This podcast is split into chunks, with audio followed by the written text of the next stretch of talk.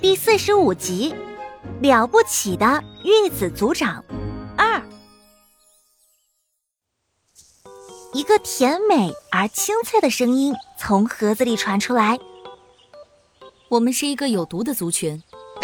你是蛇吗？老白退远了些，他太知道毒蛇的威力。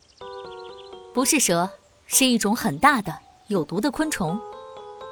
那声音显得很自信。有毒的大昆虫。老白想起了自己的远房亲戚。你们是毒蜘蛛？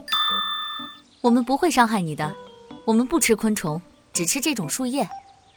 话音刚落，孔洞中突然伸出一条裁剪好的桑叶，吓得老白往后弹了好远。你害怕了吗？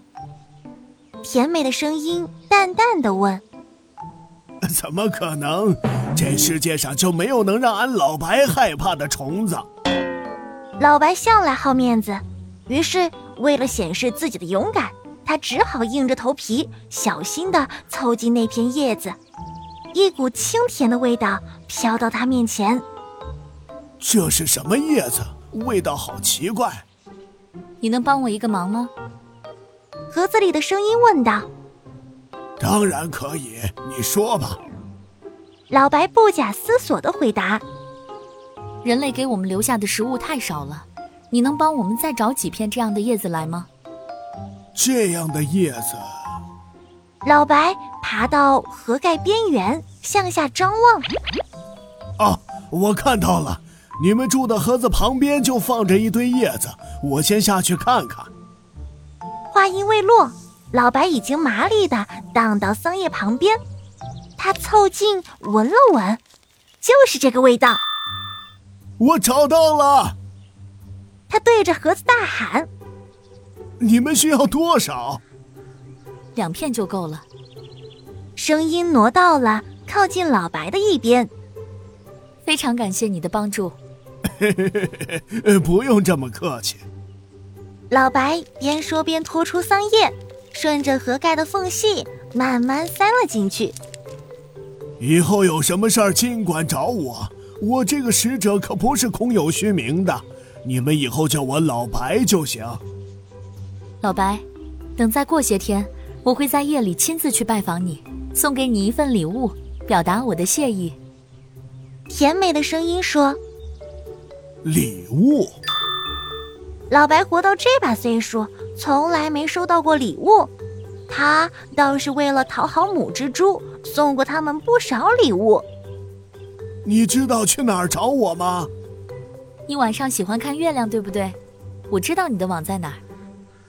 那声音虽然很轻，却让老白闪了一个机灵。你是怎么知道的？你不用管我是怎么知道的，但是我有一个条件。什么条件？老白越发觉得这个族群不简单。其实是一个请求。我知道你很好奇我们到底长什么样子，但是我们还没做好露面的准备，所以我希望，在我去拜访你之前，你不要再来找我们，更不要和其他动物提起我们。为什么？你们现在还不信任我吗？老白有些生气。不是那样的。我当然信任你，那声音听起来很诚恳，但是我有我的苦衷，希望你能理解。如果你能答应我的请求，我保证会送你一份非常珍贵的礼物。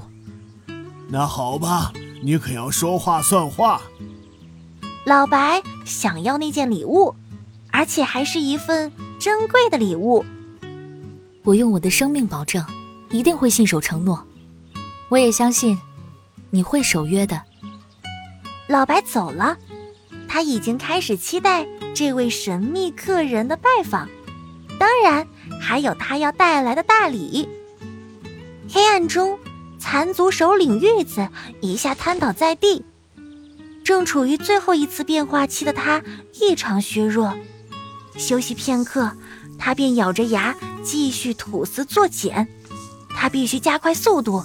尽早屈服老白的约，而他已经做出的决定将改变老白一生的命运。